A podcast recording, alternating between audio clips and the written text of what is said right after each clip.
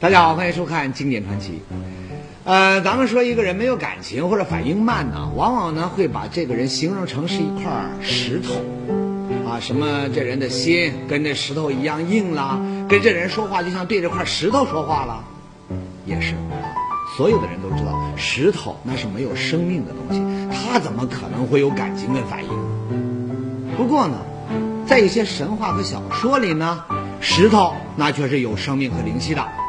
您比如说，《西游记》里的孙悟空啊，人家就是打石头里面长出来的；还有《红楼梦》里的贾宝玉，生下来的时候嘴里面就含着一块通人性的宝玉。当然啊，有人会说了，神话和小说里的事儿，它怎么能算数呢？您说的不错，石头到底有没有生命？按说呀，这不是个问题。可不少人就硬是说，这石头跟人一样，能长头发，怕痒，还会唱歌呢。听着像是疯话，对吗？哎，是不是疯话？看完今天的节目之后啊，咱们再来下结论。前段时间呢，各大电视台热播的新《白发魔女传》，想必呢您一定也看了。戏里呢那个满头白发的女魔头练霓裳，那您肯定是印象深刻。哎，人长白头发不稀奇，可这石头长白头发，您见过？没见过是吧？那咱们就先到。辽宁去看个新鲜。这位就是咱们第一个故事的主人公，他叫田恩红，是一位奇石收藏的狂热爱好者。只要有时间呢，手里再有点钱，老田呢那就会满世界的去找各种奇形怪状的石头。嗯，大概是十几年前，有一次呢，老田呢到外地去出差，刚好就碰到了一个奇石市场。这下呀，老田呢可就挪不动步了。哦。当逛到一个小摊子面前的时候，哎，他发现了一个自己从没见过的怪东西。这块石头是相当奇了，上面长的白毛就和人的头发一样，而且是一个椭圆形的鹅卵石上长的。各种各样的奇石，老田那可是见得多了，可长头发的石头，他别说见过了，就连听都没听过。一开始呢，老田还以为自己看花了眼，哈，可再仔细一瞧呢，没错，石头上确实长着一根根的白毛，一前一后，还梳成了分头。我当时寻思，这个石头能是真的吗？是啊，奇石收藏讲的就是一个“奇”字儿，大伙都没见过的，那才值大价钱呢。也因为这个。啊，有些石头贩子那是想方设法的玩花样，弄出一些假货来蒙人。石头上的白毛是人为粘上去的，那也说不定。想到这儿，老田留了一个心眼他没急着问价，把这石头呢又还给了摊主。直到第二天下午，他才又回到了石头摊子上，又去了之前我买了一个高倍的放大镜。我寻思，我这回看看究竟你是真的是假的。就是我就到了那个摊位以后，看到老者还搁那还搁那卖呢。我蹲下来以后，我就仔细开始检查这个石头。从我拿这个放大镜一瞅，那个毛发长来那个那个根儿吧，就都是一些黑点儿，而且那个黑点儿吧没有胶的痕迹。我害怕是栽上的吧？哎，根据老田的观察，这些白毛不是被人粘到这个石头上去的，也就是说呀，它应该是一块货真价实的奇石。哦，这下呀，老田放心了。虽然暂时还弄不明白石头上为什么会长白头发，那么老田呢，还是决定先把宝贝买下来再说。经过一番讨价还价。最后啊，老田花了整整两万块钱买下了这块石头，捧着到手的宝贝呀，老田乐颠乐颠的就回家了。因为怕被媳妇儿骂，他还故意打了点埋伏。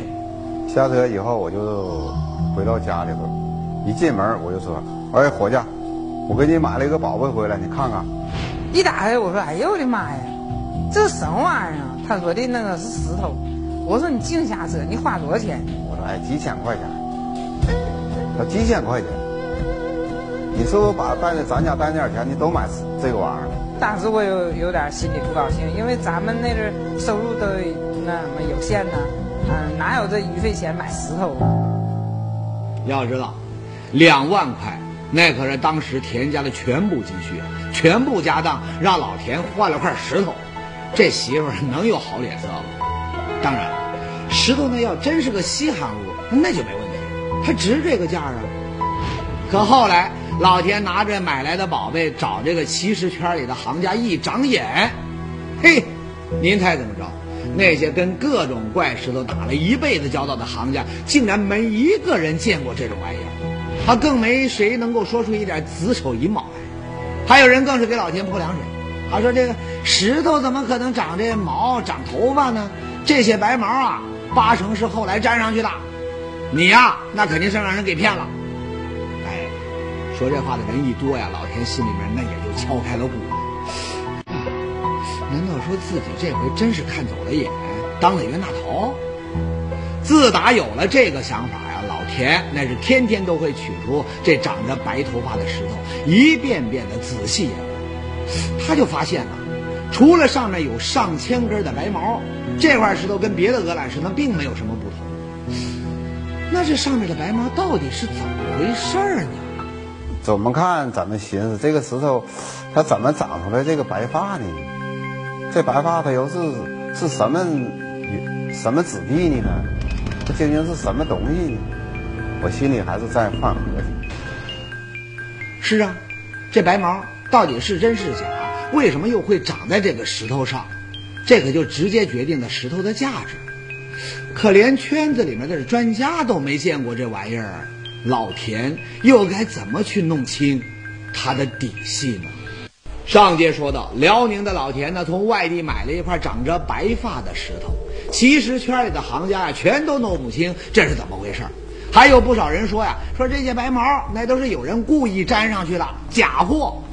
哎，那么就在老田都以为自己当了一回冤大头的时候，一个意外的发现却让他坚信石头上的白头发绝不是粘上去。我我一开始买了这个石头的时候吧，我用手就摸过，它就它这个毛发啊，它就有弹力，而且比较比较柔软。但是过了这个半年多吧，它这个毛发就是有点发硬了。我那天我拿着我一瞅，这个毛发这不长长了吗？石头上的白毛它变长了。老田找来尺子一量，哎呀妈呀，还真是没看错。几个月的功夫，这些白毛竟然由原来的四五十毫米变成了六七十毫米，也就是说呀，白毛长长了二三十毫米，都赶上人头发的生长速度。接着，老田呢又小心翼翼地从石头上拔下了一根白毛，再拿火一点，哎，白毛呢不但能烧着，还跟头发一样。散发出一股焦臭味。毫无疑问，白毛绝不会是粘上去的。这粘上去的东西，它不可能会生长啊。那么，确定了这一点呢，老田就决定一定要把石头长白毛的这个秘密呢给解开。圈子里的人他弄不明白，那就去找圈子外头的专家。经过朋友的介绍，老田找到了国内研究石头的顶尖专家——北京大学的崔文元教授。一看到老天带来的石头，崔专家他也很惊讶。不过呢，科学家他就是科学家，人家呢没有东猜西猜，而是马上用科学的方法对石头进行了研究，做了红外光谱分析。如果要是人粘上去的，那必然呢，它那个要有啊，像环氧树脂之类的胶类的东西。这个呢，红外光谱一分析，它就也可以分析出来。从现在分析呢，没有。另外，从结构上来看呢，它的那个孔啊。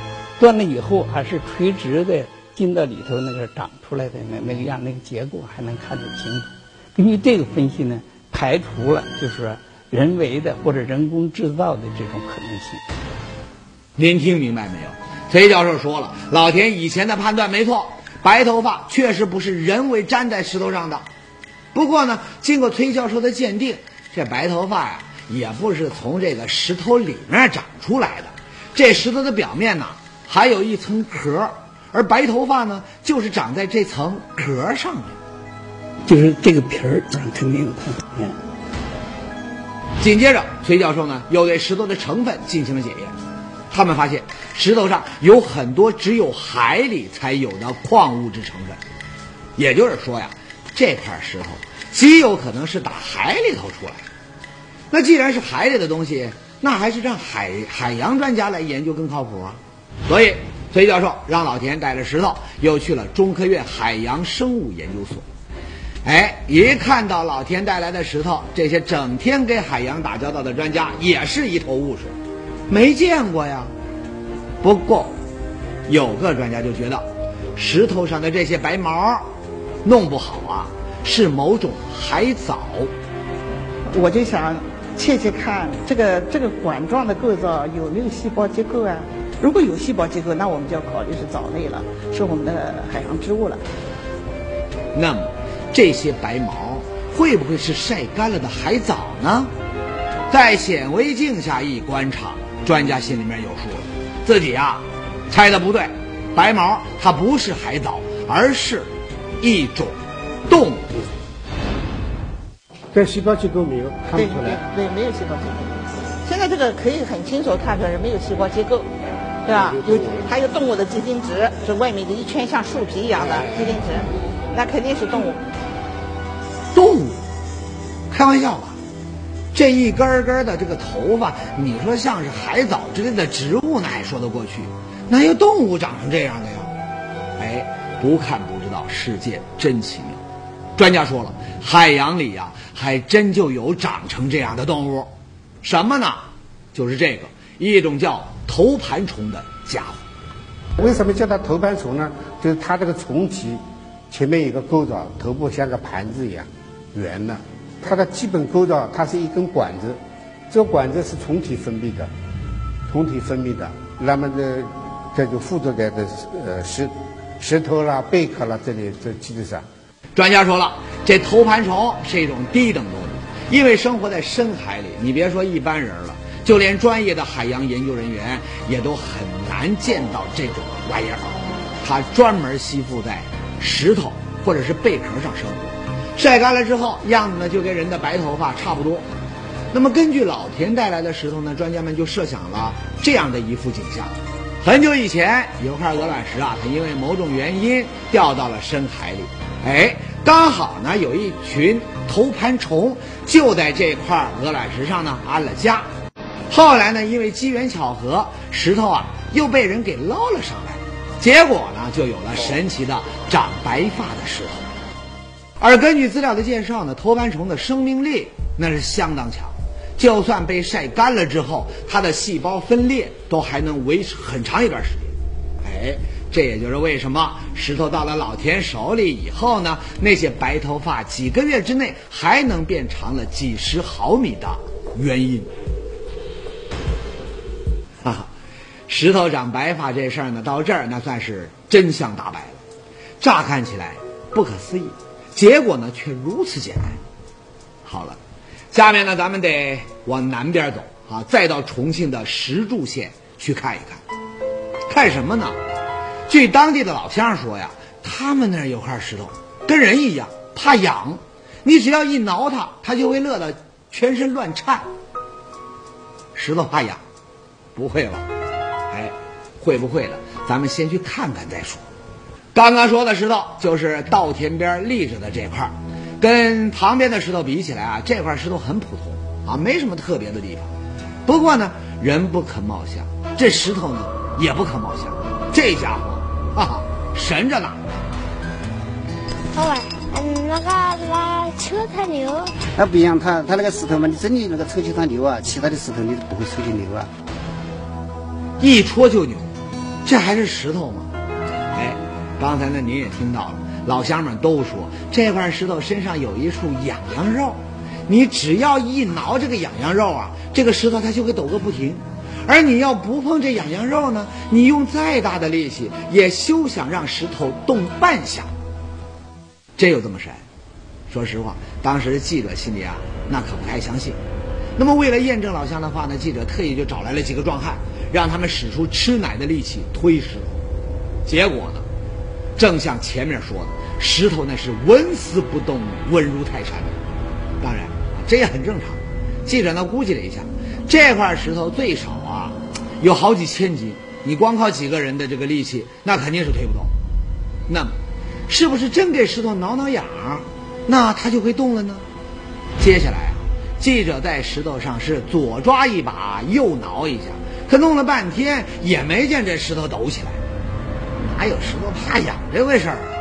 哎，这时候啊，边上的村民笑了，说：“记者同志，你这是没找准石头怕痒的地方，你找准了一挠，这石头它就浑身没劲儿了，哪怕是个三岁小孩儿也能让石头动起来。”说这话的时候啊，有个村民伸出了一根手指头，对准石头的一个小窝窝，他就挠了起来。您猜怎么着？嘿，神了！刚刚还纹丝不动的石头，一下真的就动了起来。其他的石头都不会动，只有这一块石头会动。嗯，确实让我们感觉到有点神奇。没错，确实是够神奇。不过呢，乡亲们可说了，神奇的还不止这个呢。这块怕痒的石头，它还能够给人看病。谁家的小孩要有个头疼脑热、爱哭不睡觉之类的毛病，大人只要给这块怕痒石点炷香，再烧点纸钱，孩子的病啊，那十有八九很快就好。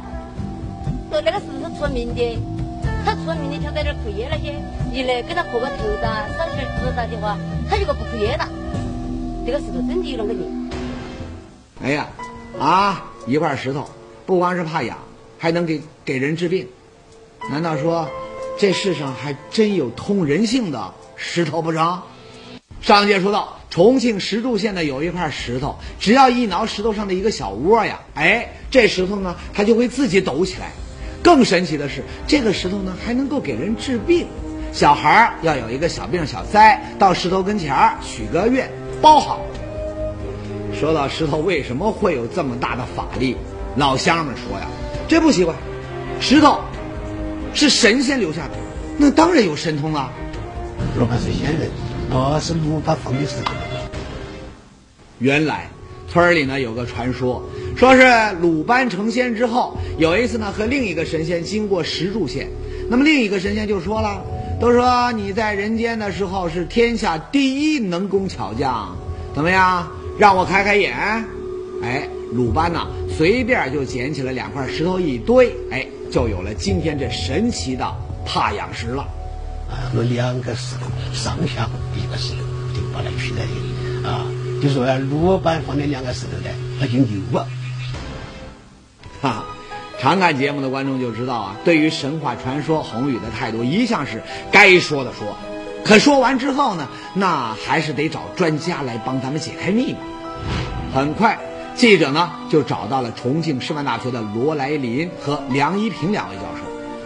在听记者讲了怕痒石的事情之后啊，罗教授开口：“石头怕痒肯定不可能。难道这重庆也有风洞石？风洞石，哎，常去海边旅游的这个观众呢可能会看过。”这是一种自然奇观啊！有些石头呢，在经过上千万年的风化之后，断成了上下两块石头。上面的石头因为只有一小部分跟底下的石头接触，有大风一吹过呀，哎，它就会晃动起来。如果发生了风化了以后啊，形成很多球状的构造，它就悬到啊下面的那个基岸上面，基岸上面风一吹，它就可以什么？来回的晃动，不过呢，晃归晃，你晃得再厉害，风洞石上面的那块石头呢，它就是不会倒下来。风一停，石头呢又平稳如初了。罗教授说了啊，这个风洞石你看着神奇，可从这个力学的角度分析啊，只不过是一种巧妙的平衡而已。那记者就问了，说石柱县的怕痒石会动，会不会因为它也是风洞石呢？到现场看过这个怕痒石之后，罗教授很肯定地说：“虽然这怕痒石也是两块石头组成的，可它绝不会是风洞石。”而梁教授在转着石头走了两圈之后呢，胸有成竹的就开口：“怕痒石的奥秘，我已经找着了。”呃，我观观察了一下，就是顺着这个方向长一些，那么横着这个方向很很窄，我们能够晃动的这个方向呢，就是在短的这边能够晃动，能够晃动，因为这个面从这个方向的时候它是不稳定，啊，稳定不是不稳定，是稳定度很差的。但是如果是要从另一个方向，从长条的这个方向你去晃动它，就不就非常困难了。哎，梁教授这话挺专业啊，想说清里头这个科学道理呢不容易。反正啊，说通俗一点呢，那就是上下两块石头之间呢形成了一个不稳定的结构。根据力学上的杠杆原理呢，村民们挠石头的那个小窝，哎，刚好啊就在力臂最长的地方。也就是说呀，在这个地方，只要用上哪怕是很小的力，就能让整个石头动起来。看起来，哎，就像是这个石头在发抖。而在别的地方呢，想让这个石头动，那就得用很大的力。如果我们能够更高，从更高的地方去，去更远的地方去，去挠它的话，应该说还要容易一些。梁教授用最普通的力学知识，就解开了怕养石的奥秘所在。怕养石不是真的怕养，而是村民们呐歪打正着，找到了能够使石头动起来最省力的角度和最省力的点。那至于石头治病，专家也说了，那纯粹是迷信和一种心理作用。好，怕养石呢，咱们就说到这儿。接下来呢，咱们去看第三块石头，那又会是一块什么样的神奇石头呢？哎，想知道这个呀，咱们先来听一首经典老歌。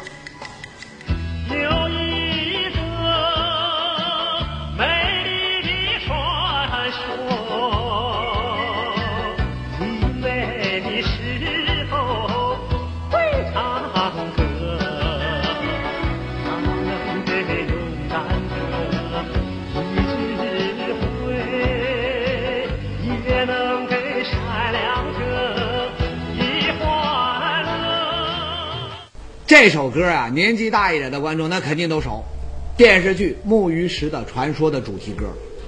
那有观众要问了，说这老歌跟你要说的这个故事它有啥关系呢？哎，您刚才听到了吧？歌词里面有一句“精美的石头会唱歌”，下面我要说的就是一种会唱歌的石头。重庆教育学院的朱顺之教授跟前面说的这个田恩红一样，是一个奇石收藏的爱好者。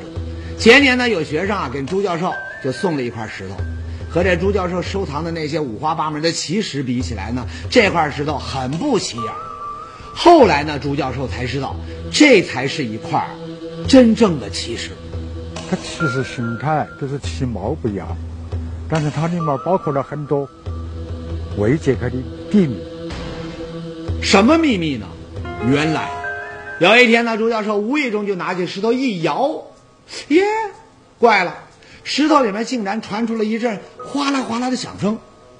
一块完整的石头，它怎么自己就会响呢？朱教授赶紧找到了送石头给自己的学生，一问才知道，这种石头叫响石，是重庆丰盛镇的特产。很早以前吧。县志上有记载说有响石，但是确实有。县志上记得很清楚，早在清朝的时候，我们大清帝国有一个御史叫陶富，就将这个响石作为一种礼品赠送给客人。更让朱教授吃惊的是，县志上还说呀，这响石还能治病。在《八仙志》里边呢，它记载的这个响石啊。可以治眼疾，又是一块能治病的石头。朱教授亲自到丰盛镇上一打听，县志上说的没错，镇上的人谁要是得了这个红眼病这样的这个眼部疾病，只要把这种响石你泡在水里，天天喝一点泡过石头的水，一准就好，灵得很。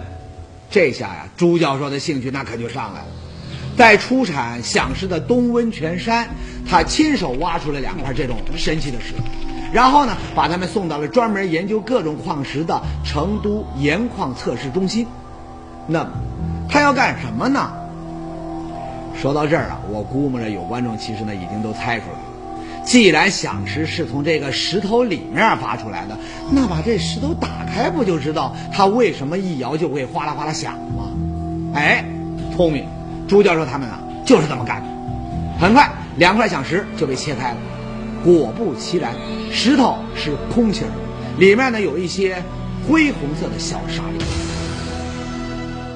它这个真是叫做呃自然界的一种神奇的产物，呃，经过这么多年封闭在里，怎么样？石头能响，那就一点都不奇怪了吧？它呀和这小孩带的铃铛啊，那是一个道理。你外面一层壳，里面的一个壶，你一摇，壶和壳一撞，那不就响了吗？那么响石能治病，那又是怎么回事呢？哎，这也不难办。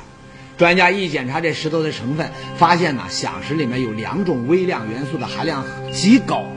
什么元素呢？一种叫硒，一种叫硼。经常在临床，我们经常用硼酸可以用来止痒，或可以进行消毒。硒对人体会对，尤其是对人的视力会有保证，可能对眼表的一些炎症可能有缓解的作用或治疗的作用。哦，原来是这样。那说到这儿，事情是不是就完全水落石出了呢？哎，还差得远。响石最奇妙的一个地方，咱们根本都还没提。什么奥妙呢？先来看一个魔术。我先说明一下我要做什么事情。接下来我要把这个戒指放进这个玻璃杯里面的鸡蛋里面。戒指，鸡蛋。接下来就是见证奇迹的时刻。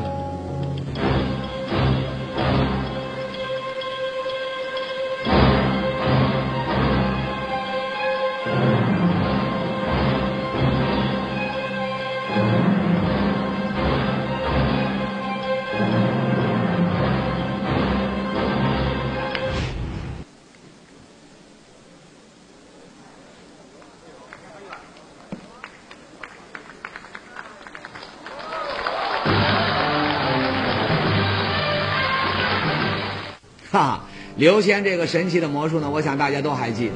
戒指究竟是怎么进到鸡蛋里面去的？直到今天呢，都还没人能破解。